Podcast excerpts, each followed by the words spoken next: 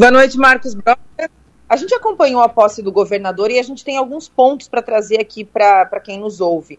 O primeiro, acho que o primeiro detalhe foi que no, no, seu, no seu pronunciamento, né, na sua fala primeira, como governador do estado, o Jorginho Melo começou o discurso já enaltecendo a política. Né? A gente viveu tempos aí de, de, de não política, né? de ah, a pessoa estava na política, mas olha, não sou político e tal.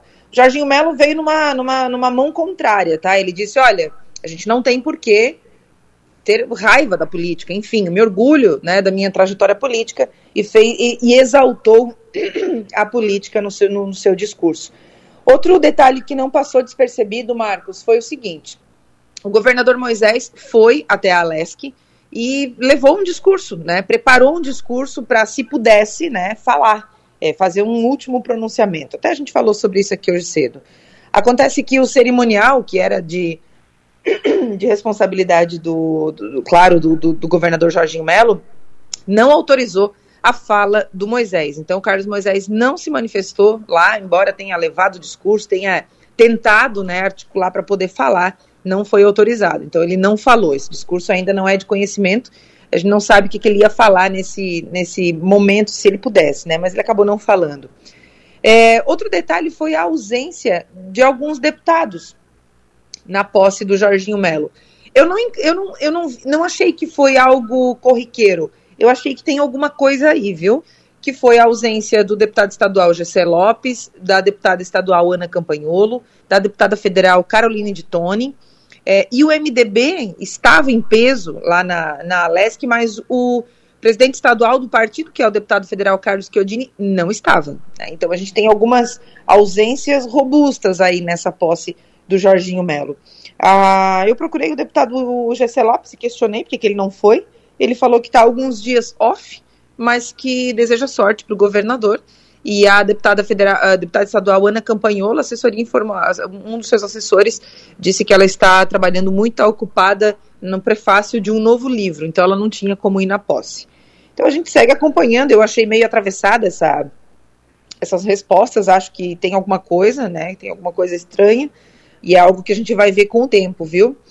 É, outra, outra, outra nuance dessa, dessa, da posse, da cerimônia, de tudo que aconteceu lá em Florianópolis ontem, é que nós encontramos por lá também, é, além de toda, toda boa parte da classe política, né, o, o deputado estadual Zé Milton Schaefer. O Zé Milton, que é um dos deputados, é, a disputa né, pela presidência da LES, que está entre ele e o Mauro de Nadal inicialmente, e, e ele disse para a gente o seguinte, porque recentemente nós falamos aqui sobre essa informação, né, a respeito de que ele estaria é, articulando para, claro, para conseguir a maioria dos votos, e o deputado. É, esqueci o nome dele agora, espero que eu já vou lembrar. Fe, teve um deputado que fez um tweet, e o Ivan Nats, deputado Ivan Nats, fez um tweet dizendo que eles já tinham os votos necessários para a eleição, para a escolha do, do Zé Milton Schaefer. No mesmo dia aconteceu uma correria na LESC, outros grupos se organizaram e aí né, demonstrou que, que, opa, que a disputa estava em aberto. E o Zé Milton disse o seguinte: ó, eu estou no jogo, eu estou na briga pela presidência da Alesc, sim, e o lado de. Palavras dele, tá? O outro lado não tem os votos que diz que tem. Então, aí eu perguntei, então o senhor está no jogo? Ele falou, estou no jogo e se você noticiar isso, você não vai estar tá errando. Ou seja, ele estava muito seguro daquilo que ele estava me dizendo e disse, estou no jogo e estou construindo, ou seja, continua trabalhando, articulando para conseguir os votos que precisa para a eleição que ac acontece em fevereiro, viu? Agora, para fechar, Marcos, tem um, hoje, hoje o primeiro dia útil né, do, do governo Jorginho Melo foi marcado por uma, uma pequena, uma pequena faísca, tá? É que ontem, durante a cerimônia, o Adelor Lessa eh, questionou o Jorginho Melo sobre indicações, né? O senhor pretende anunciar mais algum secretário hoje, governador? E ele disse, ah, não sei, vamos ver. E o Adelor disse, tá, mas vai ou não vai? Daí ele disse, tá, pelo menos um. E de fato, quando chegou na coletiva, já após a posse, lá no centro administrativo, onde o governador daria posse aos secretários, ele anunciou o nome do policial penal Jefferson Cardoso. E isso gerou um, um, um ruidinho, assim, hoje, to, durante todo o dia. Tanto é que no Diário Oficial a nomeação do Jefferson Cardoso ainda não consta. Isso porque o Jefferson é uma figura polêmica, né? A classe, a categoria dos policiais penais está não está não tá feliz, não gostou dessa indicação.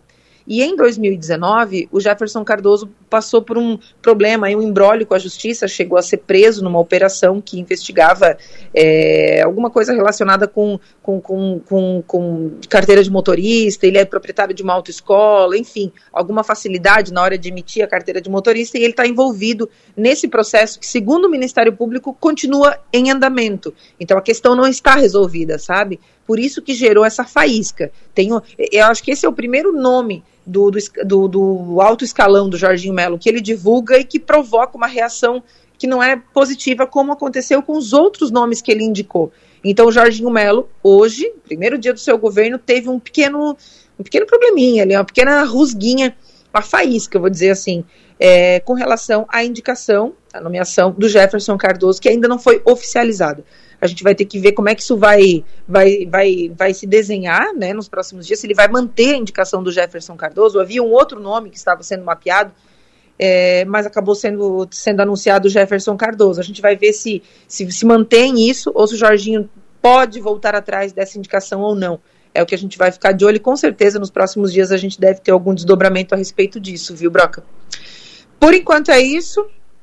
Amanhã a gente está de volta bem cedinho aqui no programa Delor Lessa, agora com o meu querido Rafael Niero, e à noite, aqui contigo no ponto final. Maravilha. Obrigado, Maga. Uma boa noite para você e até amanhã.